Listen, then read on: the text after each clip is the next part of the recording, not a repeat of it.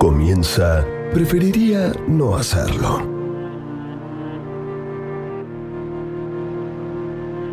Fernanda Iglesias, Francisco Noriega, Eduardo Gutiérrez, Ariel Fiorenza, Martín Algueró, María de las Mercedes Laguna, Juana Rodríguez Simón, Gustavo Noriega. Son... Preferiría no hacerlo. La exaltación de lo inútil.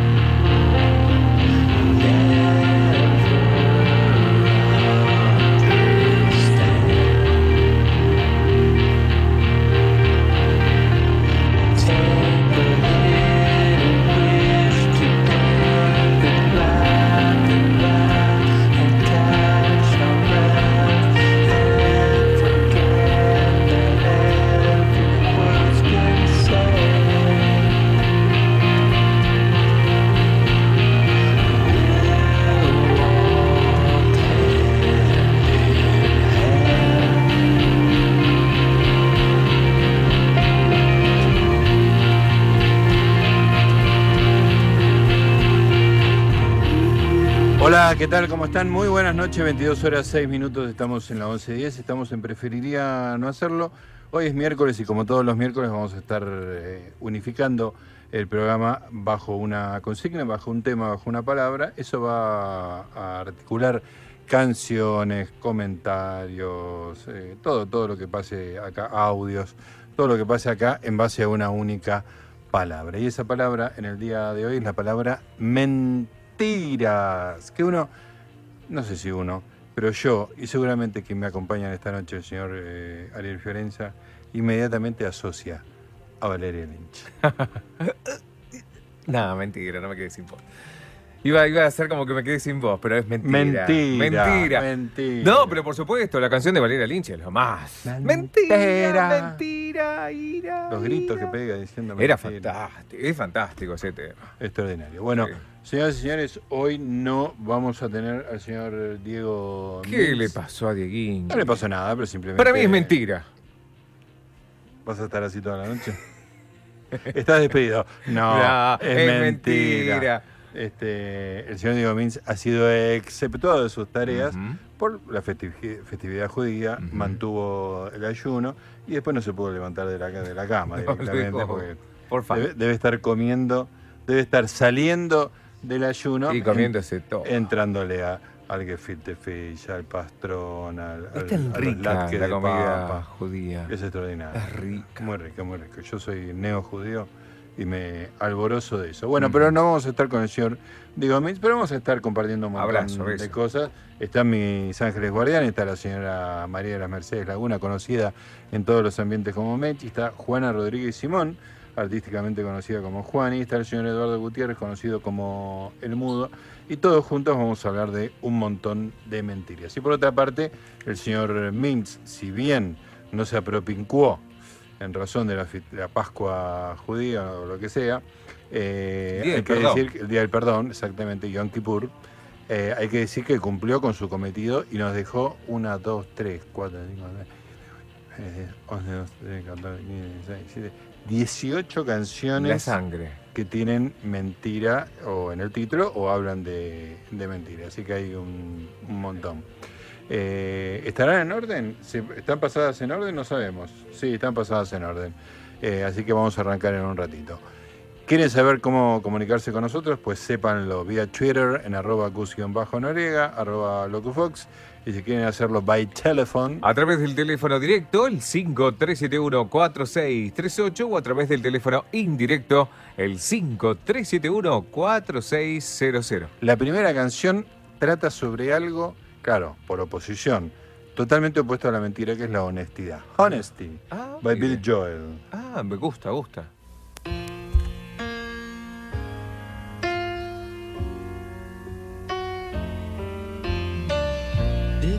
search for tenderness, it isn't hard to find. You can have the love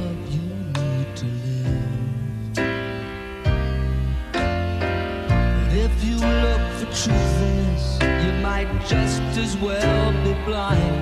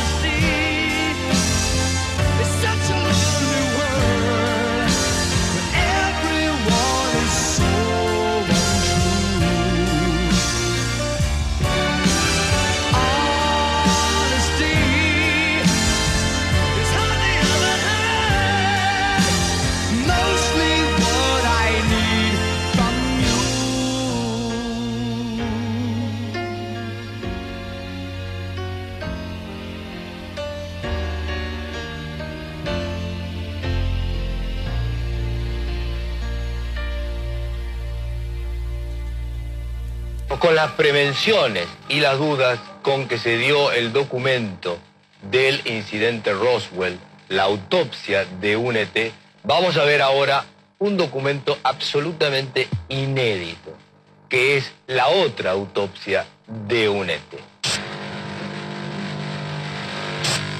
Y acá se descubrió la verdad, pura ilusión, absolutamente pura ilusión. Acá vamos a presentar a nuestros tanatólogos, el doctor Ferdinando Da Vinci, el doctor Gerardo Bernstein, ustedes son cirujanos, este, no. Eh, no. no. No, no, Técnico en efectos especiales. Técnico en efectos especiales, ilusionista. He dicho una cosa que no era. ¿Eh? He, he dicho una cosa que no era. un- ¿Cuál es la palabra? No hay una palabra, no existe. Yo lo he inventado. Ah. Ahora verás. Jim, ¿Qué? me llamo Doug. ¿Te llamas Doug? Hola, Doug.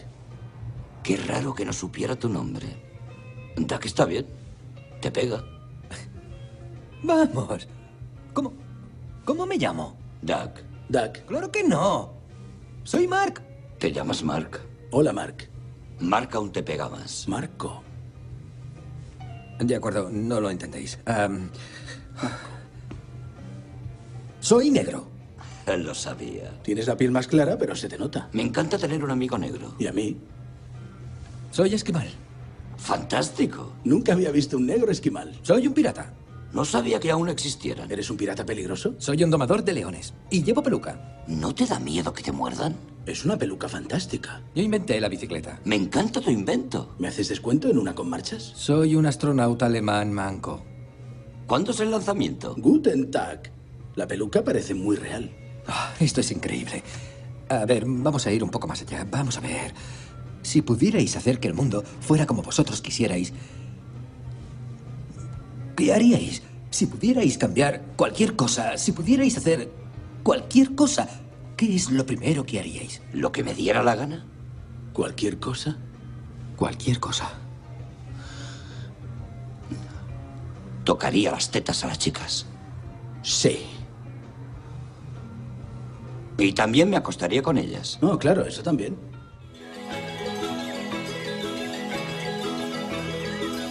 Preferiría no hacerlo. Zona libre de bicicletas plegables.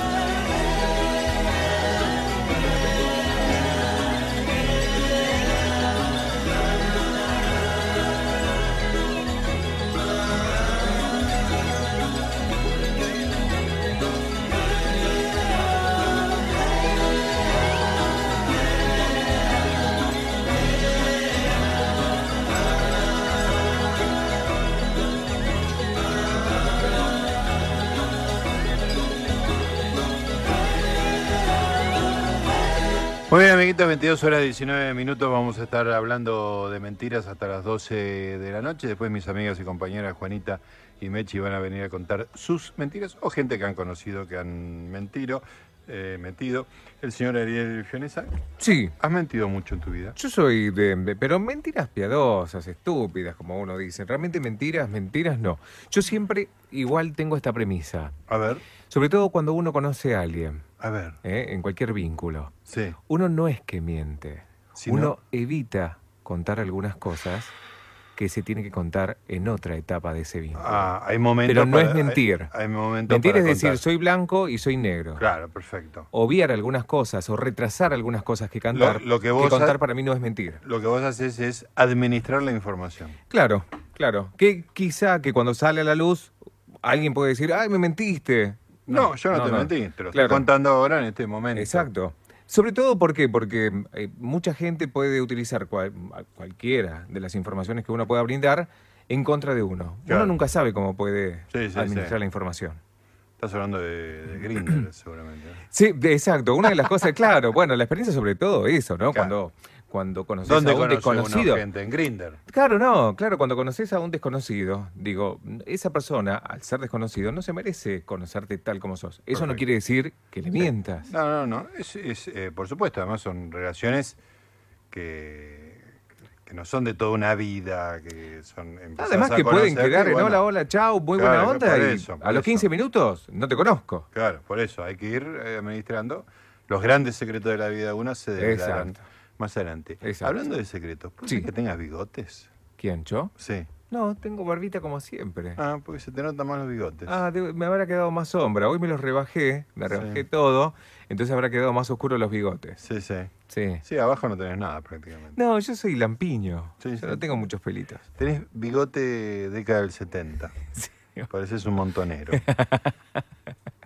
Ahí está. Bueno, eh, en un ratito les voy a contar una de las grandes mentiras que dije en mi vida. ¿eh? Cómo, de cómo Gustavo Noriega engañó a sus padres durante un periodo sostenido de tiempo. Creo que ya lo conté acá, porque yo ya conté toda mi vida prácti- prácticamente. Sí, ya sé. ¿Ya sabes? Sí, ahora me acordé. ¿Ya sabes qué es? Sí. Decime un título. Un curso. Charlie García y Pedro Aznar. Mientes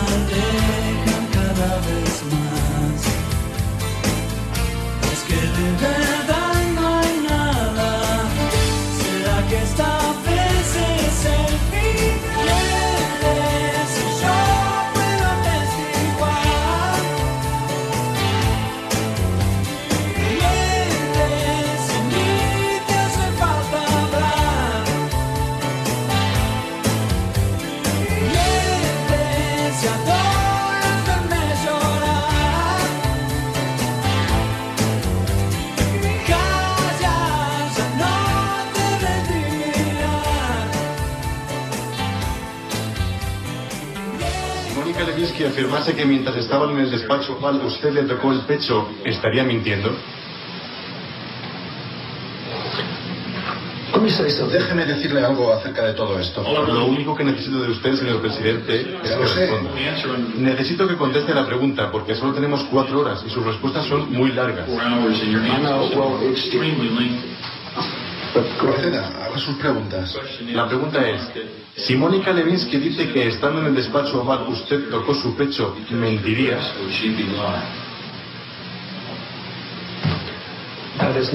No es así como lo recuerdo. Lo que yo recuerdo es que no tuve relaciones sexuales con la señorita Levinsky. Y me voy a ceñir a mi declaración previa en este sentido. Si ella dice...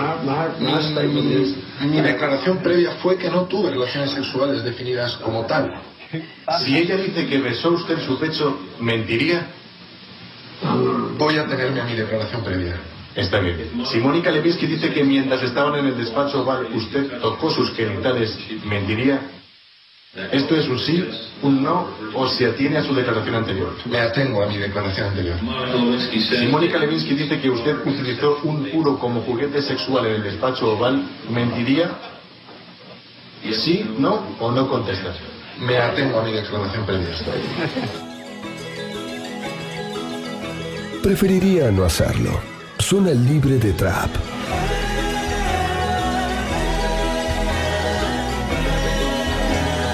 Ahí estábamos escuchando, bueno, doblado por supuesto, pero era Bill Clinton en su deposición cuando fue el pedido de impeachment por su relación con Mónica Lewinsky, que él aseguraba que no había tenido sexo en una de las mentiras más famosas dichas en público por un presidente. I did not have sex with that woman, Mónica Lewinsky. Así Claro. dijo. Y, y después eh, hizo un poco de magia verbal porque en realidad eh, dijo que no tuvo sexo, En la porque forma- no la había penetrado. había- Claro, en la forma tradicional. la sí. había- la había tirado. Tuvo otra clase de sexo.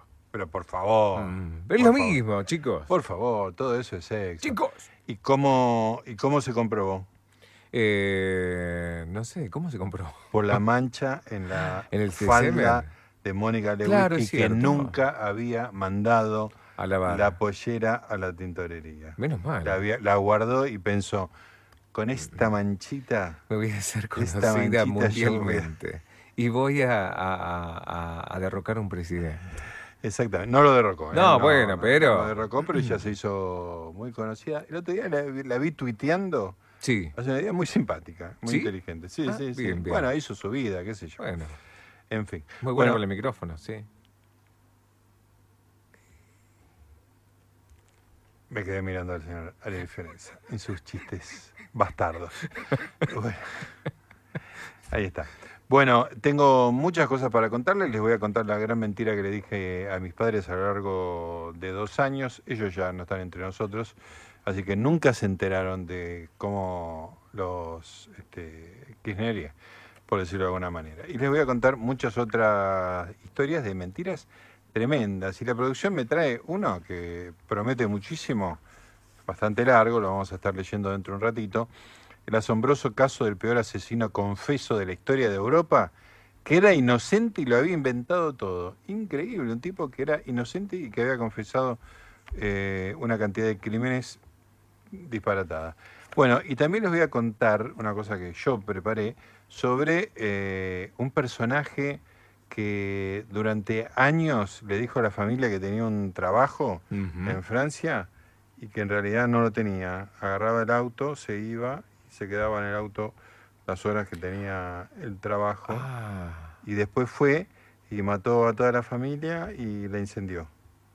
¿Sabías esa historia? no, no, no, no, no. Hay una novela famosa de Manuel Carrer, Emanuel Carrer, perdón, que se llama El Adversario. Hay una película de Nicolás García que se llama El Adversario que cuenta esta historia. Y te cuento más y lo vamos a estar desarrollando más adelante. En junio de 2019, hace apenas unos meses, ese señor Ujú. salió libre.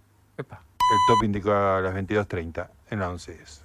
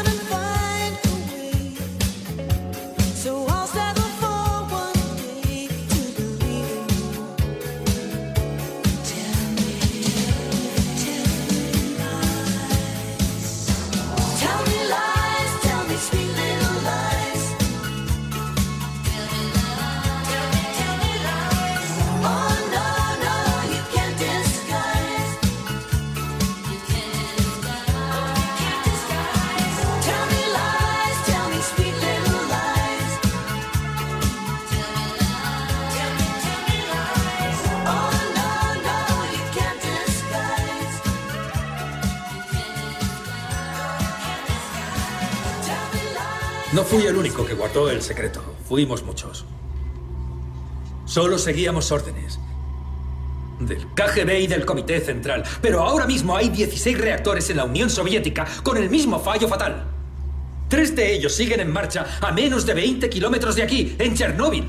Profesor Legasov, si intenta sugerir que el Estado soviético es responsable de lo que pasó, le advierto que está entrando en terreno peligroso. Ya he estado en terreno peligroso. Todos lo estamos ahora. Por nuestros secretos y mentiras. Y eso es lo que nos define. Cuando la verdad ofende a nosotros, mentimos y mentimos hasta que olvidamos que la verdad sigue ahí. Y aún así, sigue ahí. Cada mentira que decimos supone una deuda a la verdad. Tarde o temprano esa deuda se paga.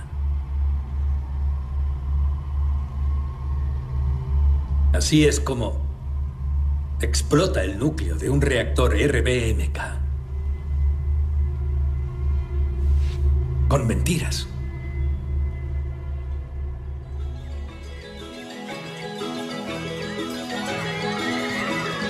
Preferiría no hacerlo.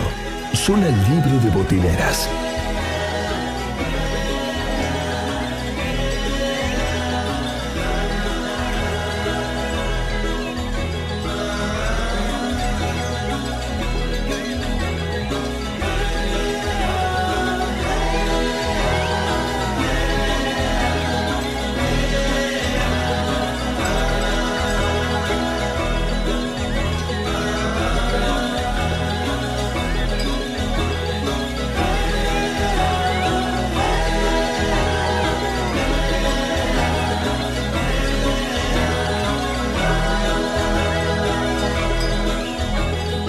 2237, lo- el audio que estábamos escuchando era de Chernóbil, la miniserie de HBO que causó sensación hace este año, eh, realmente contando con lujo de detalle, de manera casi documental, el episodio tremendo de una falla en un aparato nuclear en ahí, Siberia, ¿no? en la Rusia soviética, muy, muy peligroso, y, un- y una madeja de mentiras que se urdieron para ocultarle a no solo al pueblo soviético, sino a los eh, al resto del mundo que había un escape de radioactividad muy, muy, muy grande, muy peligroso.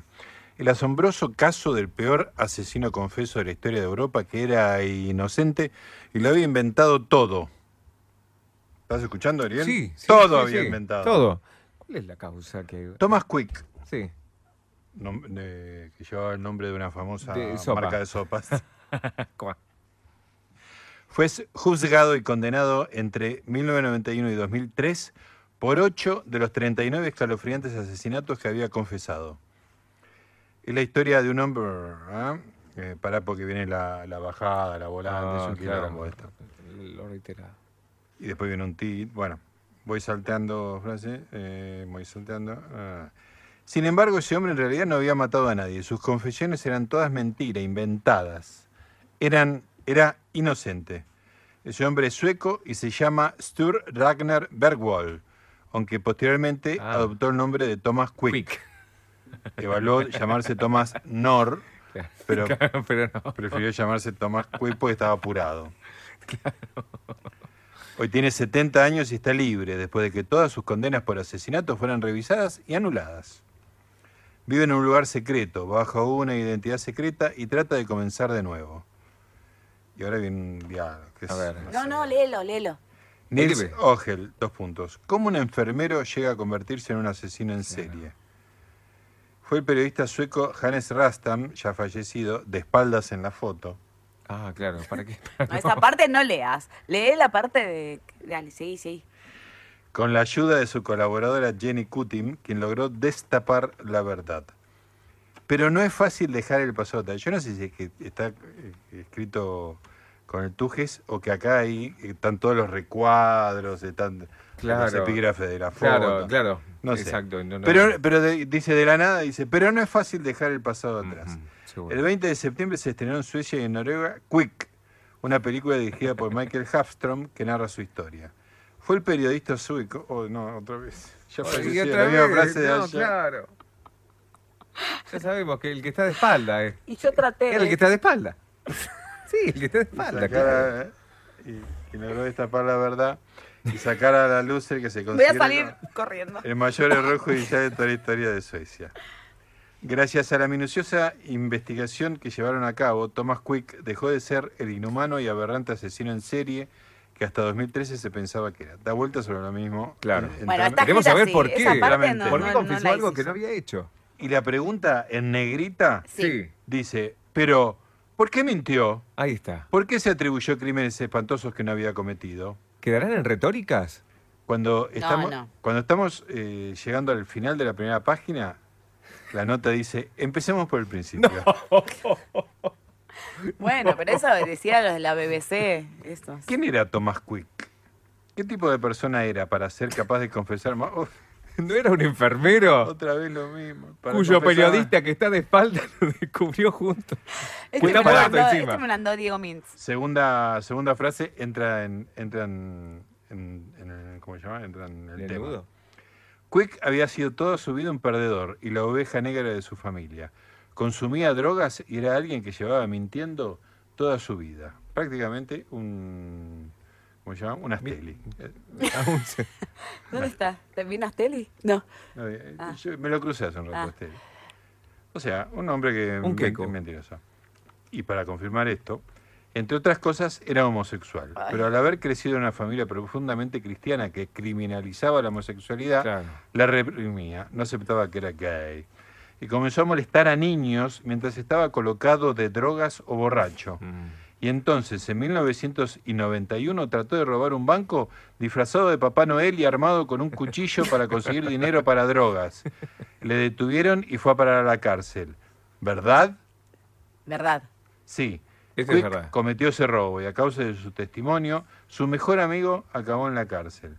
Así que todos sus otros amigos le dieron la espalda. Se sentía muy solo. Poco después de entrar en prisión, pidió ingresar por voluntad propia en la clínica psiquiátrica de alta seguridad Zader, a unos 200 kilómetros de Estocolmo. ¿Por qué? Quick tenía 40 años cuando ingresó en esa prisión psiquiátrica.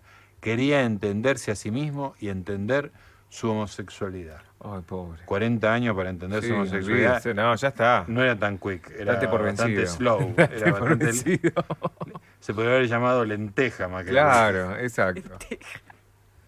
¿Cómo era la clínica Sater entonces? ¿Cómo era? ¿Qué tipo de tratamiento recibía? ¿Qué le hicieron? Mira, le- juntando- ¿Lo curaron de la homosexualidad? Porque les, les reinteresa la nota. Se va juntando gente Sí, en, el, ¿viste? en el estudio. En Mirá, cualquier le- momento entra Pepe y hasta Pero lee, lee, lee, que sí. Y habla hasta el mudo. Que es interesante. Cuando Quick llegó a Zader en los años 90, había allí un grupo de psiquiatras y psicoterapeutas liderados por Margit Norell, entonces una importante personalidad en Suecia, hoy fallecida.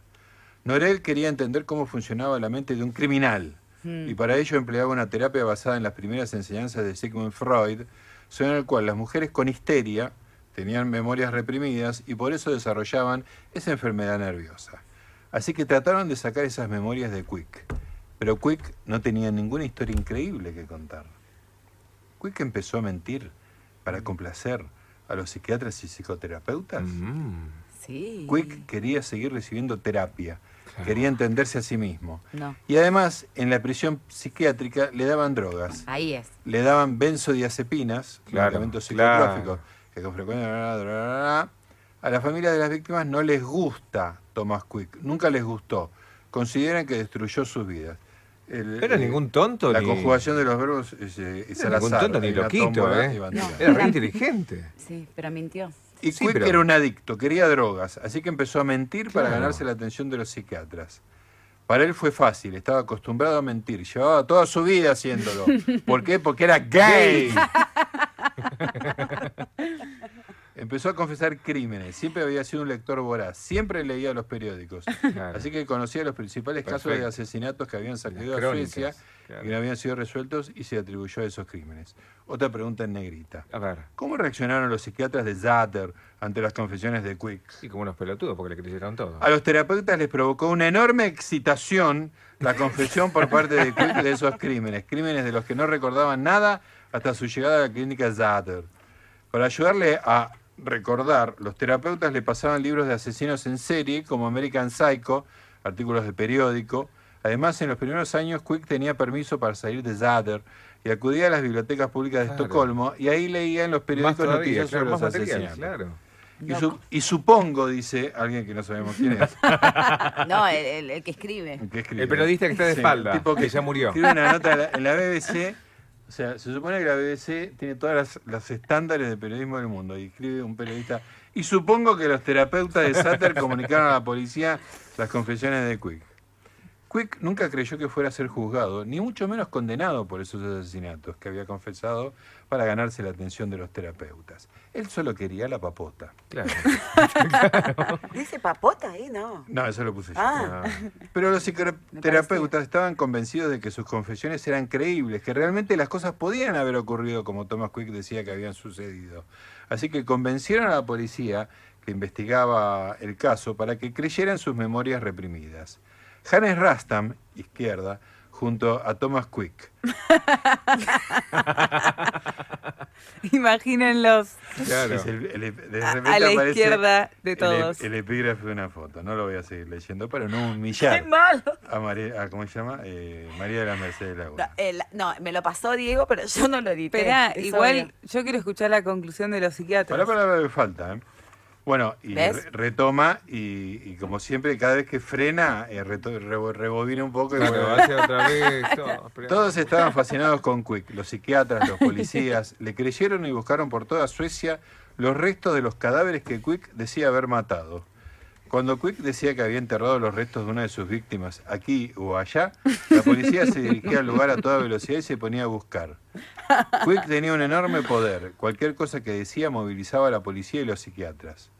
Seis tribunales suecos distintos condenaron a Quick como culpable de ocho asesinatos. Sin embargo, jamás encontraron ningún cadáver. No ¿Cómo lograron hicieron? nunca encontrar ninguna prueba material contra él. ¿Verdad? ¿Verdad? ¿Cómo verdad? Sí, verdad. Si se observaban las pruebas, realmente no había nada contra Quick. Claro. Los veredictos contra él se basaban en sus propias confesiones y en sus supuestas memorias reprimidas. Solo en el juicio por el asesinato de Therese Johansen, una niña de 9 años asesinada en 1988 en Drammen, en Noruega, a la que Quick aseguraba haber matado rompiendo el cráneo contra una piedra, había una prueba más allá de la confesión de Quick. La policía había encontrado un trozo de hueso que, según un experto, pertenecía a un menor de 14 años. Esa prueba encajaba perfectamente con el relato del asesinato que había realizado Quick. ¿Cuándo comenzaron el periodista Hannes Rastam y usted a investigar el caso de Thomas Quick? Esto es una pregunta que contesta alguien que no sabemos quién es. En 2007-2008. Yo tenía 24 años. Al principio, Se viste que un yo. carajo. No. Se entiende un carajo. Habíamos hecho un documental antes sobre Thomas Quick y cuatro de los asesinatos que había confesado. El director de la película. Después de hacer ese documental nos preguntamos, ¿cuánta gente podría haber ido en prisión por haber confesado crímenes que en realidad no había cometido? Pero él, él mentía mejor que todos. ¿Por qué? Porque era gay. Claro, los gays, ¿sabes cómo mentimos? Y Olvidé. en una de esas personas era Thomas Quick, que además era famoso. Suecia estaba entonces dividida, había una parte de la sociedad que estaba encantada de que él fuera el culpable de esas muertes. Pero también había gente que no creía que hubiera cometido los crímenes que se atribuía. Así que estudiamos todo el material que había sobre él para tratar de entender qué había ocurrido realmente y por qué había gente que estaba absolutamente convencida de su culpabilidad. Y así empezó todo. Es la señora. Helada. ¿Qué, qué irá a decir? ¿Y qué le digo? Pues dile la verdad.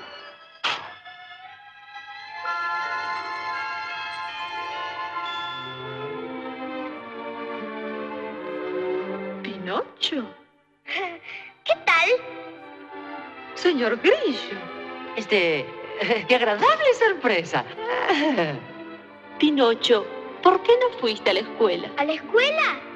Sí, eh, yo eh, Anda, dile. iba a la escuela y encontré a alguien. ¿A alguien? Sí, eran dos monstruos con boca de lobo. ¿Qué es? Monstruos. ¿Tuviste miedo? No, pero me ataron en una bolsa. No me digas. ¿Y dónde estaba don Grillo? Eh, ah, Pepito. A mí no me metas, ¿eh? Lo ataron en una bolsita. No. Sí.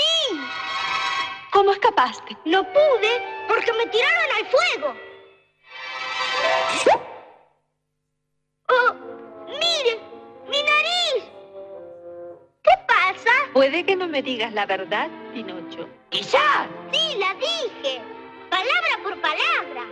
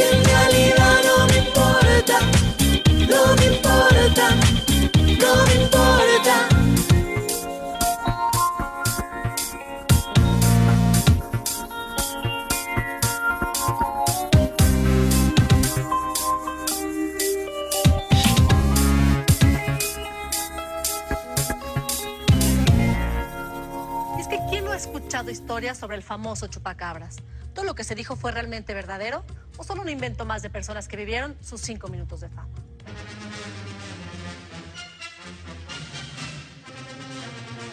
Silencio, silencio, escuchen ese sonido.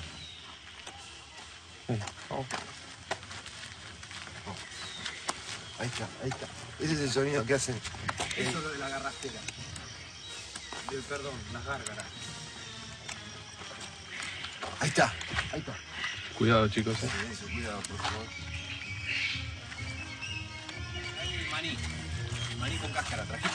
Sí. No, no, garrapiñada, no, te dije, El sonido no, no para. algunos mitos rurales, como por ejemplo la historia del chupacabras. ¿El chupacabras qué le hace a las cabras? La tradición pueblerina, la tradición popular dice, por gente que lo vio. Bien. No, lo que Dale, contá, Beto, que tenemos que entregar miembro que nueve. tiene un miembro No, no. de No, no, me niego, inconmensurables dimensiones. En una noche macabra, fosforescente, se aparece el chupacabras. Déjenme que yo les cuente que dicen que es un vampiro, dicen que es extraterrestre. Señores, tengan cuidado porque también chupa gente. Me dijeron que hay un señor de piloto negro merodeando. ¿Usted vio algo por ahí? Sí, está acá, Mauro es un miembro de la NASA. ¿Un miembro de la NASA de campo argentino? Sí, sí. ¿No sí, estará sí. exagerando? En lugar por la existencia. Eh, perdóneme, ¿Qué es lo que está buscando campos magnéticos. No, cortando el pasto, papi. No, cortando el pasto, papi. Yo he visto cosas que como para creer.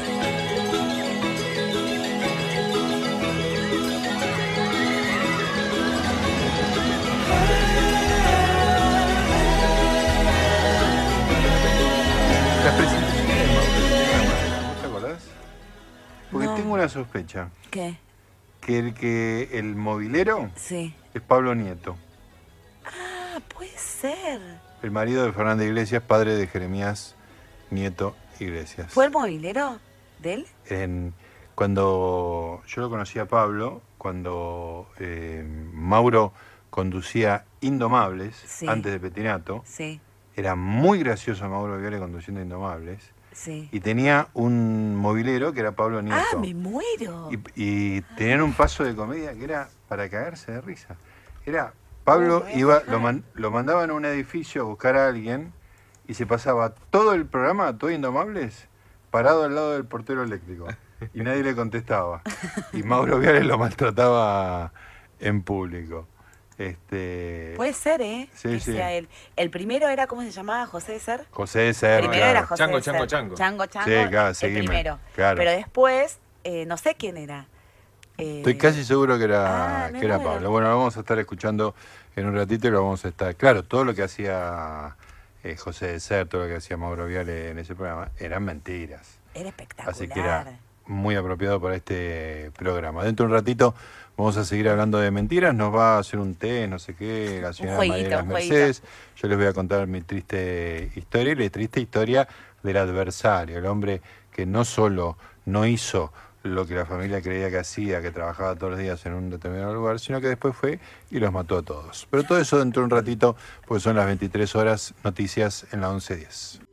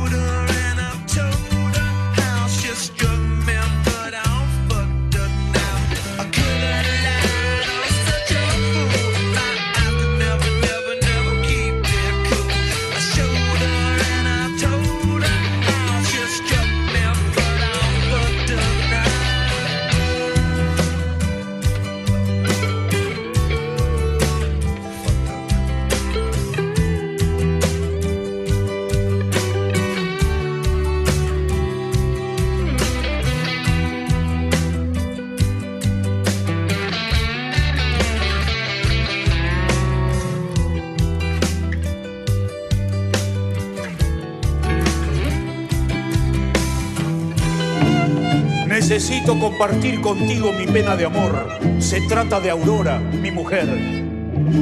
Tú conoces muy bien Aurora, sé que los une una amistad genuina, nacida cuando hasta altas horas trabajan juntos en la oficina. Lo que quieras saber de Aurora, te lo responderé con certeza. Sé que ustedes hablan con franqueza, pero esto debe quedar entre nosotros. Sí, sí. Tengo la absoluta certeza de que Aurora me engaña con otro. No. ¿Y por qué pensás eso? Sale con pestañas postizas, tacos altos, vestido escotado, minifalda y labios pintados. ¿Y eso qué tiene? Me dice que va al supermercado. Algo me dice que en su vida hay otro. En su ropa tiene su olor. En su cuerpo tiene sus marcas. Y en su mesa de luz tiene su foto. Ayer la seguí furtivamente, fue a casa de un vecino galán de televisión. Se besaron desenfrenadamente y se amaron con pasión. ¿Con un vecino? Esto quedará entre nosotros. A mis amigos no le fallo jamás. Ella me engaña con otro, con otro más. Preferiría no hacerlo. Zona libre de haters.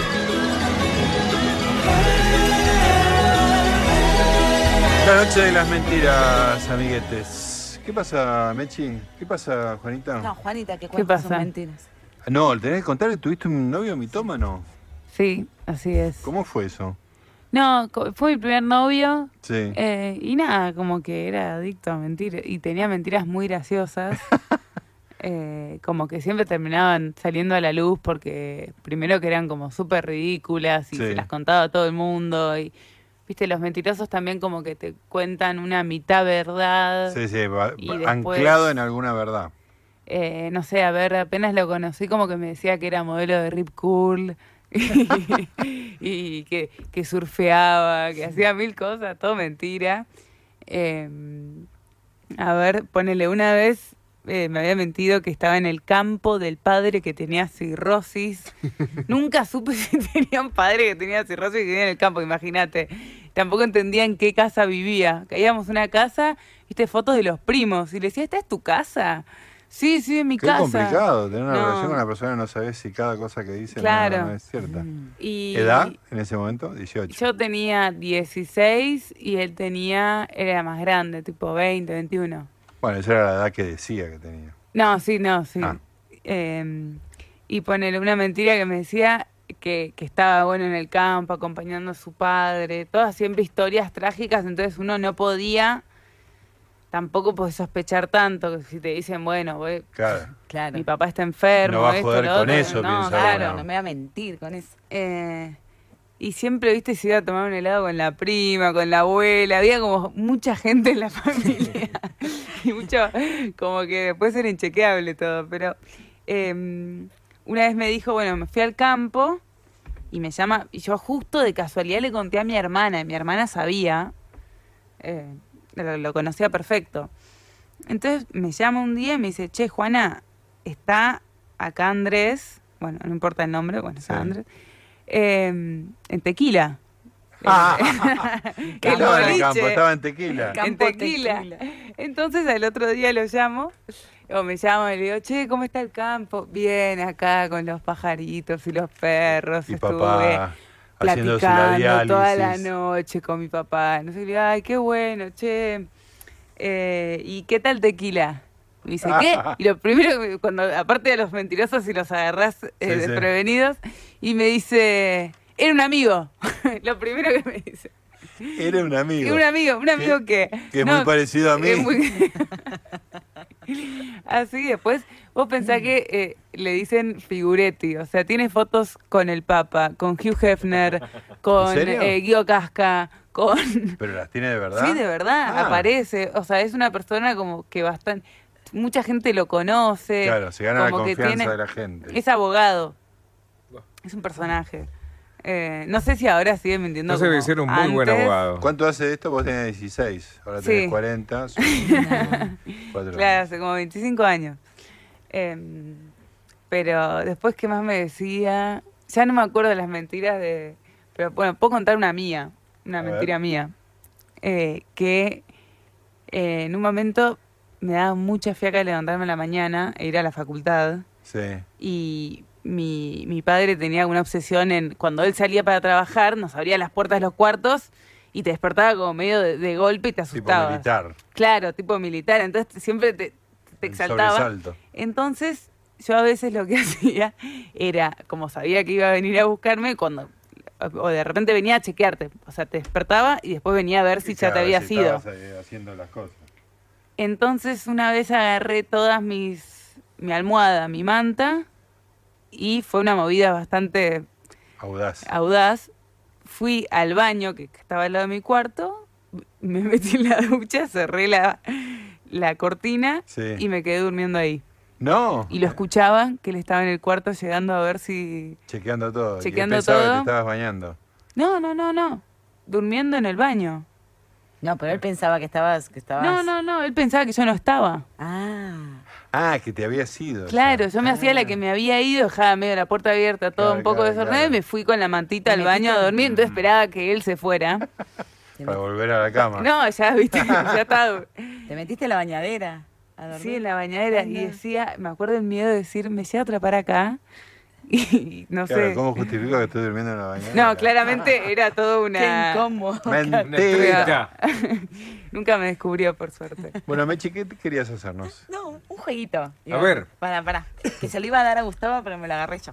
Bueno, Em, ¿Eres buen mentiroso? Así empieza. opa. bueno, el truco de la Q te ayuda a saber si eres o no un buen mentiroso. A ver. Algunos mentimos mejor que otros y el psicólogo Richard Weissman tiene una prueba para distinguir a ambos grupos. Se la llama la prueba Q Ajá. y se puede completar cerca de 5 segundos. En 5 segundos la puedes hacer la prueba. Sí. Extiende, háganlo. ¿Cómo? Hagan esto. Hay que extender algo. Extiende. Sí. Hay que Todos, extender algo, extendan- extender algo. Extiendan Sí. el dedo Ah, índice de tu mano dominante Sí, y dibuja una Q en tu frente. en mi frente. Sí. Acuérdense qué hacen, ¿eh? Acuérdense. Sí. ¿Sí? Listo. La pregunta es, ¿pusiste el palito de la Q sobre tu ojo derecho o izquierdo? ahí yo lo puse sobre el derecho. Derecho. Derecho. Derecho. O en otras palabras, ¿dibujaste la Q de manera que la leas Claro. vos y la, ot- la, la persona de enfrente? Sí. En el derecho. No, no. en el derecho, No, sí. no, el otro la, la leería al revés. No, está bien. ¿Qué tiene que ver si está de... No, no, la leería al revés el otro. ¿Por ¿Qué tiene que ver que te lo hagas en el ojo derecho e No, izquierdo? bueno, escucha, así es el, no, me, no me estén eh, eh, hablando. Este es el test, así. Yo lo dibujé al revés. ¿Lo pusiste en el ojo derecho, la, el Claro, palito? le puse en el ojo derecho y es al revés de si, si la mirara a alguien de frente. Dale. La pregunta es, la teoría es, eh, si pusiste el palito sobre tu ojo izquierdo o para que la persona de enfrente lo lea, siempre piensas en cómo otras personas te perciben Ah. y por lo tanto deberías ser un re buen mentiroso. Ajá. Claro. Pero si la dibujas para vos, Sí. ves el mundo desde tu punto de vista y tienes más honestidad. ¡Vamos ¡Eh! todavía! Somos ¡Somos todos honestos! Según los informes de la prensa, parece que en esos momentos las cosas eran tan difíciles que usted intentó autolesionarse. ¿Es verdad?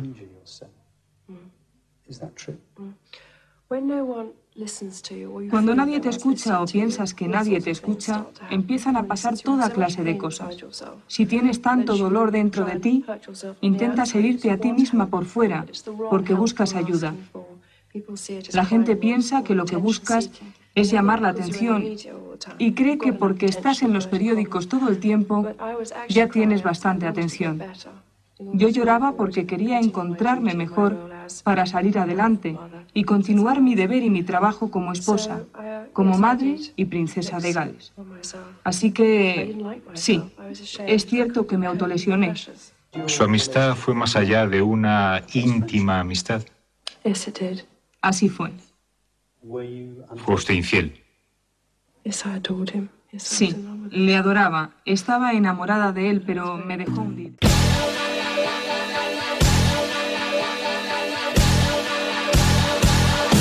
Esas son puras mentiras. Esa noche yo no andaba allí. Debes estar confundida.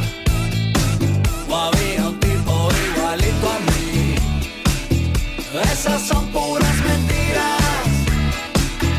Esa noche yo no andaba allí. Debes estar confundida. O había un tipo igualito a mí.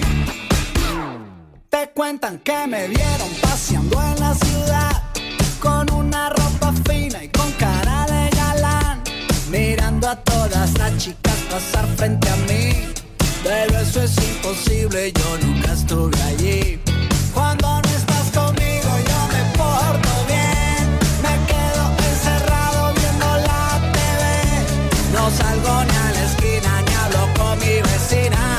Aunque no te lo niego, sigue estando divina. Esas son puras mentiras. Esa noche yo no andaba allí. Debes estar confundida.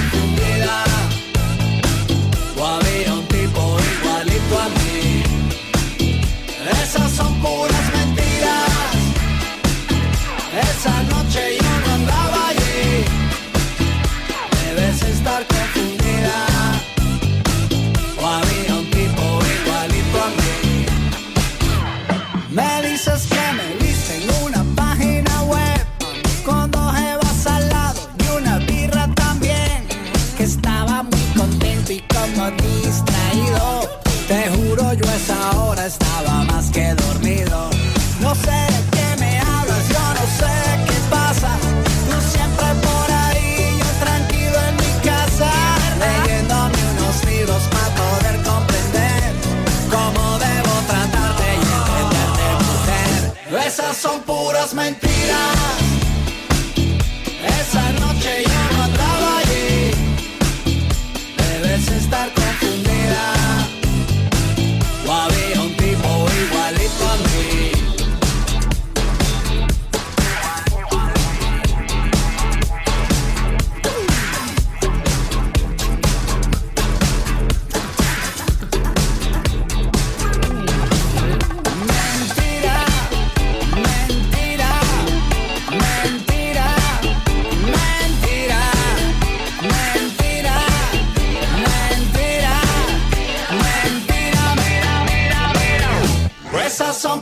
Son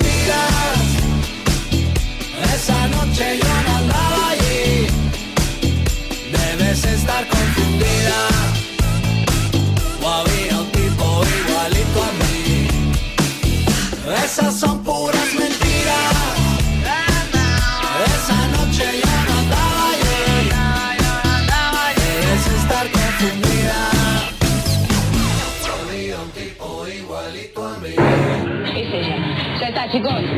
Es rubia. Por los ojos. Es ella.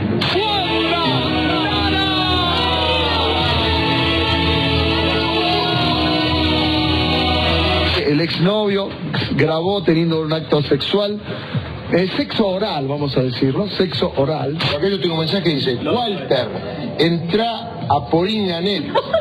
Oiga, doctor. Wanda hace un pete. Perdió la virginidad, acordémonos que Wanda era, era, era virgen, atención.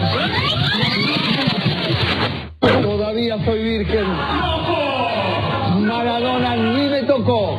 Sos virgen entonces. Sí, pero no. ¿Cómo voy a poner Ahora vengo, ahora vengo. Macu, vení, Macu. ¿Manotear o manoteado? Sí, obvio. Ah. Llegué al área, pero no me metieron el gol. Siendo las 15.58, Wanda, ¿seguís siendo virgen como hasta hace una semana que estuviste acá? Wanda, obvio que debe ser virgen. Obvio.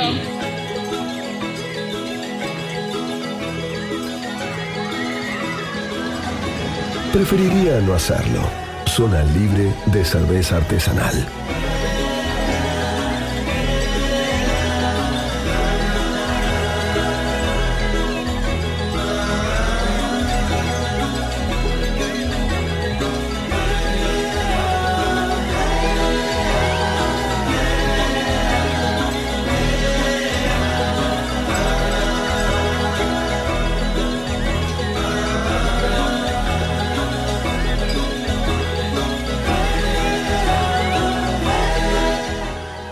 Bueno, amiguitos, 23, 23, estamos en preferiría no hacerlo. Tengo algunos eh, tweets del señor Diego B. Vieja B, o sea, la madre de Diego B, por eso siempre él dice cuando ponemos el de la vieja B los colores, él, cree que hablamos de la mamá de él. Porque es un poco egocéntrico el petizo. Es lindo. Como todo petizo. Es lindo. ¿Qué dijiste? Es lindo. Vieja B siempre sostuvo que de haber adoptado un crío se lo hubiera dicho. Nunca perdí la esperanza de que mienta y un día un paje de la corona danesa toque el timbre de casa viniéndome a buscar en una reparación histórica. Ah, muy bien. Querría ser adoptado. ¿Te Sí. parece lindo eso? Sí. No, pero no quiere que lo, lo- lo venga a buscar un rey, un príncipe. él- Claro, claro, quiere que la sea, corona lo adopte. Tiene que ver con él tiene una madre, que es la ¿no? vieja B, que es un personaje. Él Claro. quiere que venga una persona y le diga, no, no sos hijo de esa señora, sos hijo mío y te Mío, llevo Del rey de. del rey que yo y olvídate de esta vieja que vive en O una oscura lleve. ciudad de Sudamérica. No, se la llevan también. Un impiedoso, como siempre. Otra de Diego B. Hoy que hablan de mentiras. Es sabido que es peligroso decir siempre la verdad. ¿Quién dijo eso, loco? He sabido que es siempre la verdad. Esa es una canción. Claro. Eh, Ay, no me acuerdo. Pero. Es sabido que es Eh, eh, Rafael Agarrá. Exactamente. Ah, qué grande, Dime. Rafaela. Con esta fiesta, eh, con fiesta. Qué fantástica, qué fantástica esta fiesta. Qué fantástica, fantástica fiesta. Y otro aporte del pequeño Diego B. La salud de los enfermos es un cuento de Cortázar donde una mujer mayor cae postrada enferma en cama. Toda la familia le oculta malas noticias para no empeorarla. Empiezan a llover malas noticias y cada vez tienen que mentirle más. Ah, lo voy a buscar esto, parece Ay, sí. Interesante. divertido. Eh, ¿Qué más? Eh, Pinocho y Caperucita corren por un prado. Ruedan colina abajo. Pinocho cae con su cara en la entrepierna de Caperucita. Ay, Ella no. le pide revolviéndose los pelos. Mentime, Pinocho, mentime. Una grosería ¿Y incalificable. también te Diego? ¿También te Diego? Incalificable. ¿Qué pasó? Le le hace mal la lluvia a Diego. Bueno, y nuestro amigo Jaime Gallegos nos manda una noticia que dice, en todas las preguntas, más del 50% de los ejecutivos de venta de cada país respondieron afirmativamente. Argentina tiene la mayor proporción de ejecutivos mentirosos, seguidos de Colombia y Perú. Por el contrario, el estudio indica que los ejecutivos de las áreas comerciales de Brasil y Chile demostraron ser los más fiables de la lista. Incomprobable, pone ¿En serio? después, pero lo cierto es que estamos ahí con el amigo, con los amigos peruanos, amigo que incluye, por supuesto, al señor Jaime Gallegos. Bueno, voy a leer alguna de las 36 datos verídicos que parecen mentira. Biolo- soy de biología, de física, cultura. Voy a leer una de cada una en los minutos que quedan hasta las noticias. Después quiero leerles de el adversario, ¿eh? no me, no me, Ah, es cierto. no me quiten ese privilegio. La probabilidad de que en el vaso de agua que bebes, o sea, este que me trajo Juanita, existe una molécula de agua que estuvo en el cuerpo de algún dinosaurio es casi del 100%. Wow. Que la molécula de. Pero no esa misma. Sí, esa misma. Dice que ¿Cómo? Una Seguro- molécula eh, Dice que milenaria. seguro o prácticamente seguro que una de las moléculas de agua que estuvo, que está en el vaso de ¿un vaso agua, de agua? estuvo en el cuerpo de un dinosaurio. Ah, mire. ¿Por qué? Me gustaría saber la justificación, ¿no? Que me lo. Supongo que, que el ciclo de agua es en, en la Tierra es cerrado, digamos. Que Se muere. Claro, se como que todo se evapora, Sí, todo claro. el ciclo del agua. vuelve a. Claro. De ahí a que sea seguro que... Que esa sea. No sé. ¿En un dinosaurio o...? Tira un par sé, más. En, Dele. en una gota de saliva de Michael Jackson puede ser también. Por ejemplo. Bueno, ya te metiste con asquerosidades. Los colibríes son las únicas aves que saben volar en reversa. Sí, eso lo sabía, buenísimo. eso lo sabía. Sí, Es buenísimo. está bueno. Eh, en el medio, esto es genial. Porque esto está copiado y pegado como hacen habitualmente. En la lista de datos de biología dice de repente como uno de los datos. 36 datos verídicos que parece mentira, que es el título de la... Así no se puede. No, no. Física. Sí. Un día en Venus dura más que un año en Venus. Es como una paradoja eso, Sí, ¿no? pero está bien. Eso sabes qué quiere decir. El tiempo es diferente. el Tiempo que, tarda en girar sobre sí Claro. mismo Venus es mayor que el tiempo en el cual Venus gira alrededor del Sol. Sí. Ah, ah, claro, claro, está bien. Sí. Ahí está bueno. Sí. Digo, Está si, perfecto. si dice que es verdad, es verdad, Está no lo sé. No, no, pero está ¿qué es lo que quiere decir eso? Está bien justificado, Está bien. ejemplificado. Y dale con los vasos. En un vaso de agua hay Sí. más moléculas que vasos de agua en todos los océanos de la Tierra. Onda, caga, perdón. ¡Eh! ¡Qué No, es, muy improbable. Depende si está No, medio eso, lleno o eso es vacío. fácil de medir, Sí. eso es fácil de medir. No sean brutos, chicos, No, por son- favor. no, no, no, no. Geografía e historia. Mm. La superficie de Rusia es más grande que la de Plutón. Pará, esto es increíble. ¿De dónde sacaron esto? De la BBC. Todo de la BBC. no, mentira, no, no, de la BBC. No sé. Del maravilloso mundo de Internet. De San Pero es muy... eh, Yo, yo Ah, le creí mucho. bueno. No, no, porque lo entendí mal. Está bueno. Dice, una dice, en la cima del Everest hay conexión móvil. Puede ser. Puede ser. Parece raro, pero bueno. Eh, pero por ahí pusieron... No, pero puede ser que las ondas claro. que ¿no? justo- que lleguen por, la, por el viento las ondas, ¿no? Desde el espacio aún se puede ver la, la frontera entre Alemania del oeste y del este, que desaparecieron hace casi Sí. 30 años, debido a las diferentes lámparas. Ah, claro, como que el tiempo... Bueno, si volás por la ciudad de Buenos Aires, vas a ver que la ciudad de Buenos Aires es blanca y el conurbano es amarillo. ¿En serio? Claro, porque la ciudad de Buenos Aires es fijé. todo LED ahora. Claro. Ah, Cambió claro. todo, ¿no? acaba de cambiar el 100% de la luminosidad de las Hace mucho que no viajo en avión, así que me tendré que... No, yo también, pero esto lo leí en algún lado, Claro. porque todo uno puede viajar sin salirse de su casa. Muy Esa bien. pequeños saltamontes es la lección del día de hoy, 23.30 en 11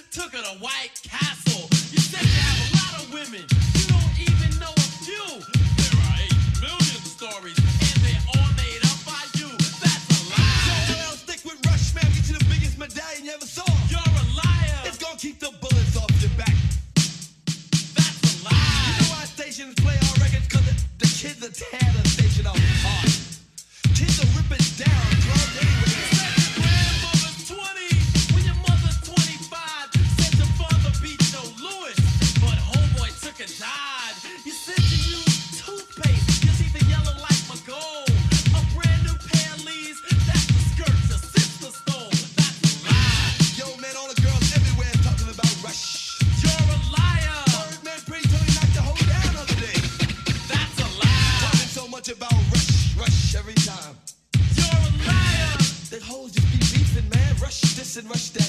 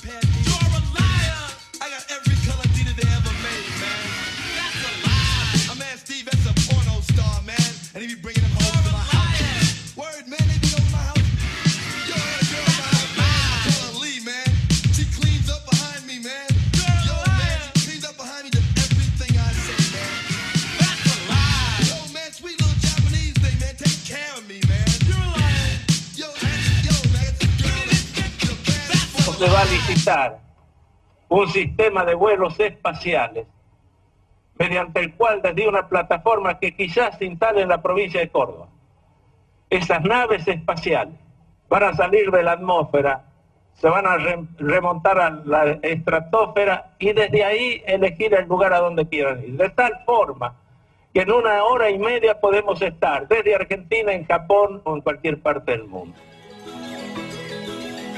Preferiría no hacerlo. Zona libre de terraplanistas.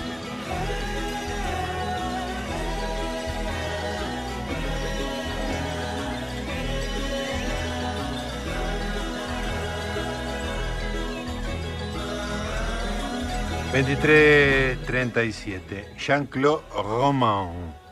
...nacido el 11 de febrero de 1954... ...es un criminal francés... ...conocido por haber asesinado en 1993... ...a su esposa... ...a sus dos hijos y a sus padres... ...y por haber ocultado... ...durante 18 años... ...su verdadera vida a sus allegados...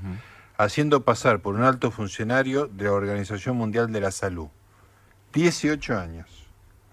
Fue condenado en 1996 a cadena perpetua con un cumplimiento de condena de al menos 22 años, lo que daba la posibilidad de salir en el año 2018.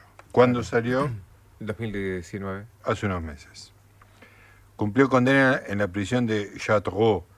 Fue puesto en libertad el 28 de junio de 2019 y se redirigió a la abadía de Font-Mulbot, donde tiene previsto vivir durante dos años.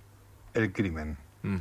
El 9 de enero de 1993 asesinó a su mujer con un rodillo de amasar y más tarde a su hija Caroline de 7 años y a su hijo Antoine de 5, No. empleando un rifle de calibre 22. Después de estos crímenes limpió la casa, salió a pasear y horas más tarde se dirigió a la casa de sus padres, en Clairvaux-le-Lac, donde después de comer los No. asesinó del mismo modo. Tras pasar la noche con su amante en París, regresó a su domicilio y le prendió fuego a su casa Mm. con él adentro, no sin antes haber tomado una buena dosis de barbitúricos. No obstante, fue rescatado por los bomberos y tras casi una semana en coma consiguió salvar la vida. Biografía. Su La amante, investigación- amante hombre, este es un eh, mujer. Ah. La investigación pronto reveló que Jean-Claude Roman no era la persona que creían sus vecinos y conocidos. No tenía trabajo y había estado engañando a toda su familia y amigos durante casi dos décadas, afirmando ser médico e investigador en la OMS, cuando en realidad nunca había superado el segundo curso de medicina y vivía del dinero que había conseguido estafar a lo largo de los años en su círculo de allegados, llegando a vender a precio de oro medicamentos falsos contra el cáncer e inversiones en Suiza. Ah, era un sátrapa. Al parecer, en la época en que cometió los crímenes, su familia estaba a punto de descubrir la verdad sobre él y además había agotado todos sus recursos económicos. Acorralado, atrapado en su propia trampa, no encontró otra solución que el asesinato, pues según sus propias palabras, su familia no aceptaría la verdad. El, impostor fue condenado a cadena perpetua en 1996. Durante su condena, el convicto se habría convertido al misticismo y tras su liberación se ha recluido en una abadía benedictina del siglo XI que sigue la liturgia previa al Concilio Vaticano II. Este extraño suceso inspiró la novela El adversario, del autor francés Emmanuel Carrer, novela que yo leí y que tengo acá en el iPad. Se la voy a leer entera. Gracias a una investigación rigurosa, el autor, que estableció relación por correspondencia con Jean-Claude Roman y asistió a su juicio, trató de desentrañar el misterio de este hombre, dando algunas pistas de explicación para sus descomunales mentiras, pero dejando abierto la mayor parte de los interrogantes que suscitó, en este caso, único en los anales judiciales. Hay dos películas francesas que son adaptaciones de este episodio. Una es El adversario de Nicole García, que mm, está basada en la novela de Emmanuel Carrer, y la otra El empleo del tiempo de Laurent Cantet. Vi las dos películas, porque soy una persona muy leída. Y tengo acá Emmanuel Carrer, y les voy a leer el comienzo eh, del adversario, esta novela de Emmanuel Carrer del año 1999, los episodios son del año 96. Y mm, escribe como siempre Emanuel Carrer, que habla siempre de hechos basados, hechos reales, digamos, este, y siempre escribe en primera persona, cuenta su involucramiento en los eventos. Y arranca así. La mañana del sábado 9 de enero de 1993, mientras Jean-Claude Roman mataba a su mujer y a sus hijos, yo asistía con los míos a una reunión pedagógica en la escuela de Gabriel, nuestro hijo primogénito. Gabriel tenía cinco años, la edad, la edad de Antoine Román. Luego fuimos a comer con mis padres y Román a la casa de los suyos, a los que mató después de la comida. Pasé solo en mi estudio la tarde del sábado y el domingo, normalmente dedicados a la vida en común, porque estaba terminando un libro en el que trabajaba desde hacía un año, la biografía del novelista de ciencia ficción Philip Dick. El último capítulo contaba los días que había pasado en coma antes de morir. Terminé el martes por la tarde y el miércoles por la mañana leí el primer artículo de Liberación dedicado al asunto romano.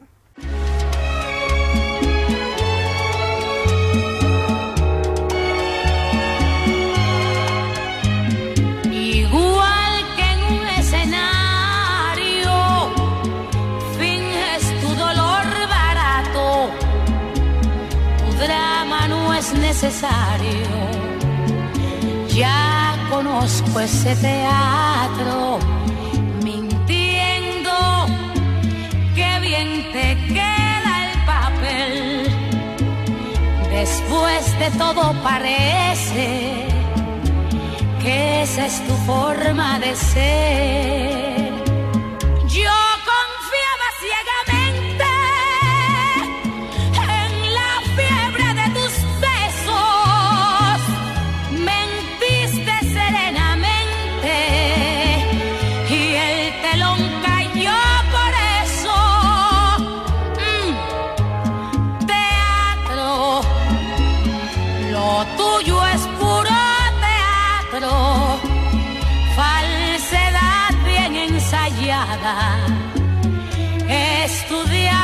Simulacro.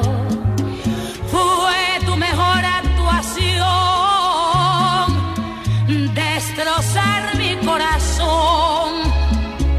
Y hoy que me lloras de veras, recuerdo tu simulacro. Perdona que no te crea, me parece que es teatro. Acuérdate que según tu punto de vista yo soy la mala. ¡Ay! Teatro, Lo tuyo es puro teatro, falsedad bien ensayada, estudiado simulacro.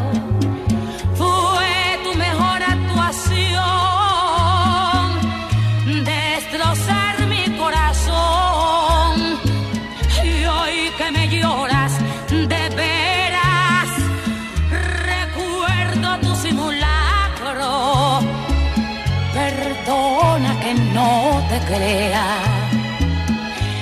parece que es teatro. Perdona que no te crea. Lo tuyo es puro teatro.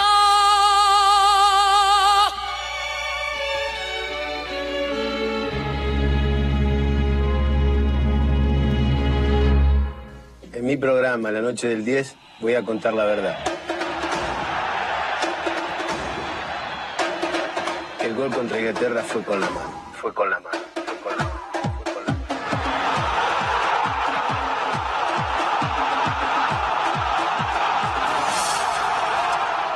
Bueno, esto que no lo sabía nadie y es primicia para, para todos los argentinos y para el mundo. No, bueno, fue algo, fue algo que me salió eh, muy de, de- de adentro, de potrero, de, de haberlo hecho en Fiorito, de haberlo hecho en inferiores, de haber hecho también algunos en, primera. Fue una pelota que yo no llegaba con la cabeza realmente, porque Shilton mide 1,85, yo mido 1,66 y saltar con Shilton, él tiene la, la- la posibilidad de saltar con las dos manos y yo no. Yo con la cabeza no llegaba, entonces tuve que hacer un esfuerzo, meterle el puño, meterle el puño izquierdo y mandarle la cabeza atrás para, para ver si pasaba. Yo hago, hago el gesto, toco la pelota, veo que la pelota entra en el arco, salgo gritando y veo que en línea va para la mitad de la cancha. Entonces cuando, cuando veo que en línea va para la mitad de la cancha, yo le pedí a los muchachos que me mandaron al frente como loco, nadie me venía a abrazar. Yo le decía, vengan, abrácenme, hagamos quilombo que para que lo cobren. Y claro, los muchachos, todos, todos tímidos, me vinieron a abrazar, pero un abrazo diciendo, estamos robando.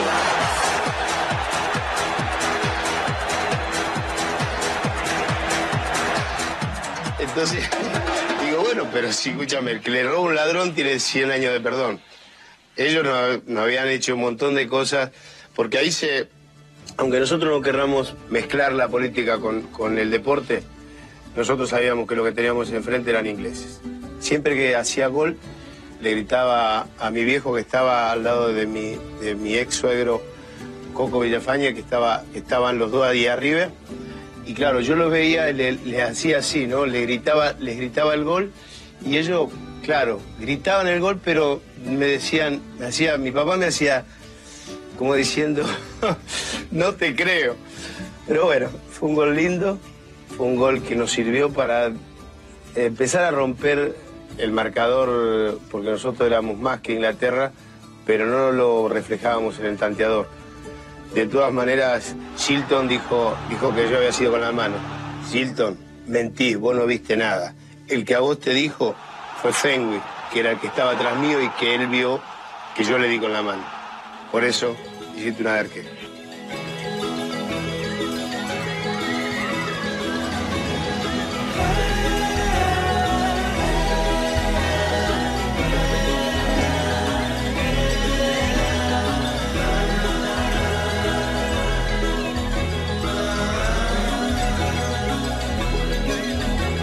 Muy bien, amiguetes, nos queda un- unos minutos nada más y tenemos las no sé cuántas 36 datos verídicos que parecen mentira. Estuvimos viendo algunos.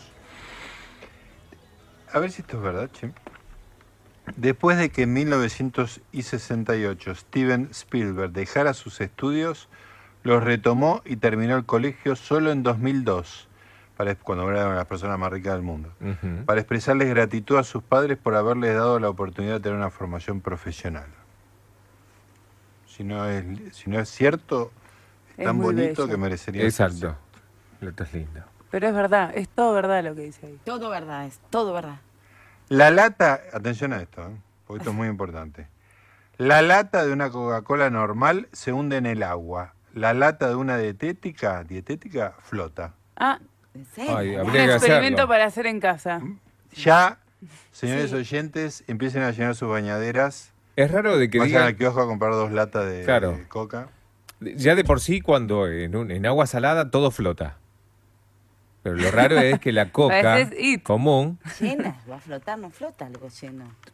o sea, cualquier cuerpo. O sea, vos- Bueno, vos- debe haber vos- una metés en una- composición en- del en una pileta con de agua dulce una pileta con agua no salada tiene- y no te sale la plancha, en el agua salada flota sola. Ah, Esto no especifica qué tipo de agua. Mucha información sobre agua. No, pero es en un mar, dijo, ¿no? Escuchen esta porque es muy buena. Neil Armstrong Sí. tuvo que llenar una planilla migratoria cuando regresó a los Estados Unidos de la Luna. Espectacular. Lo pararon en la aduana. Ah, qué bueno que... Cada dos, esto tiene que ser absolutamente cierto y casi te diría que es una trivialidad. Cada dos minutos tomamos más fotos que toda la humanidad tomó en todo el siglo XIX. Claro. Ah, no, no, está muy bien eso. Ok. Eso es recontractual. Cuando fue fundada la empresa Warner Brothers, el imperio otomano aún existía. ¿A quién le importa esto? no? Bueno, unas casualidades. Este es muy bueno. 14 años antes de que zarpara el Titanic, fue escrita una novela acerca de cómo se hundió el Titanic. Ay, qué Ah, muy Julio Verne la Muy cosa. Julio Verne eso. Ay, voy a buscar yo. Esto es buenísimo. No sabemos a quién se le ocurrió inventar la boca de incendio, viste en Estados Unidos la boca de incendio para, para controlar Para los el- bomberos. el agua, ¿no? Para Claro. con- conectar la, La de los bomberos. No sabemos a quién se le ocurrió inventar la boca de incendios porque la patente se quemó en el Buró de Patentes en Washington en 1836. Buenísimo. Está El colmo, bien. el colmo. Está bien.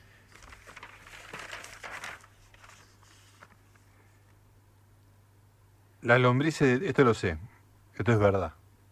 Chicos, esto es verdad. Las lombrices de tierra tienen cinco corazones. ¿En serio? Sí. Ah, por eso cuando uno las Por eso las sufren pone. tanto. Claro, ay, coño. ¿Y dónde Eh, pero tienen? cuando ¿Dónde uno- los tienen? Valeria Lynch. Distribuidos. Valeria Lynch. Valeria Lynch. Ay, no me digas.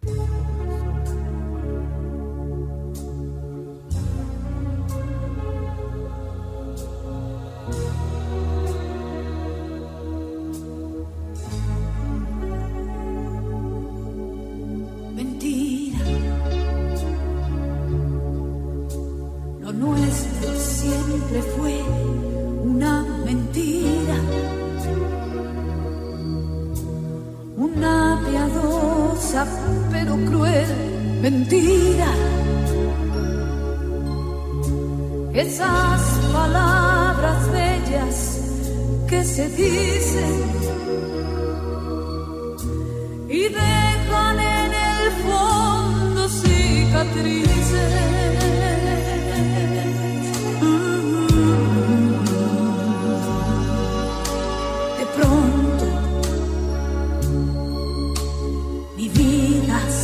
Llenó de tu existencia. Mi suerte se cambió con tu presencia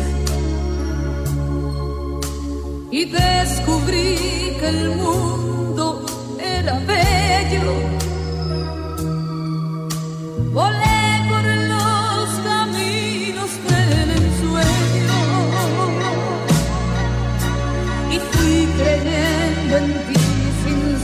Sin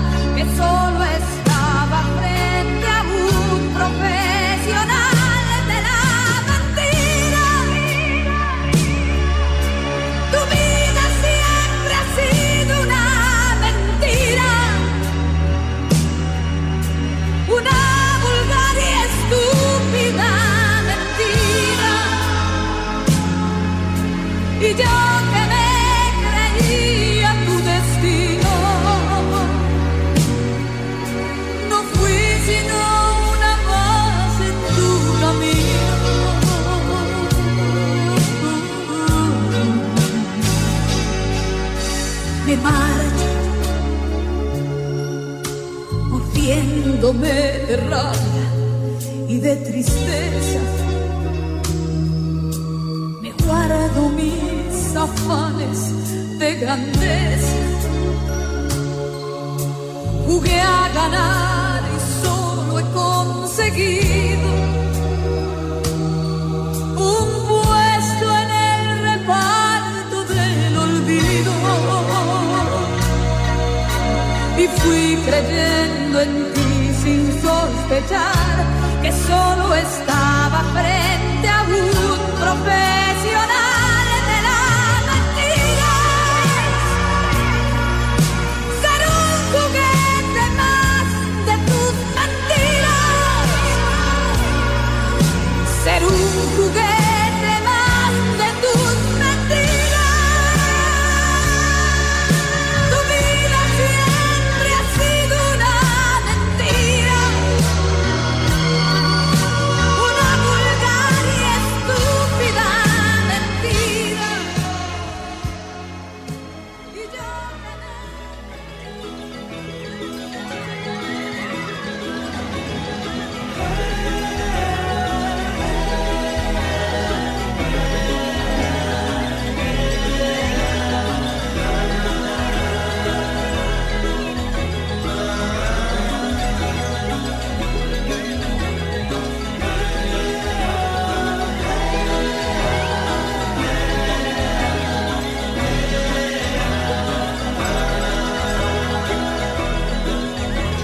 amiguitos, termina este programa. Mucho jolgorio, mucho desorden. Los miércoles es un día de desorden. Si no estoy yo, porque no estoy yo. Y si estoy yo, porque no está el señor Diego Mí. Siempre es un quilombo los miércoles.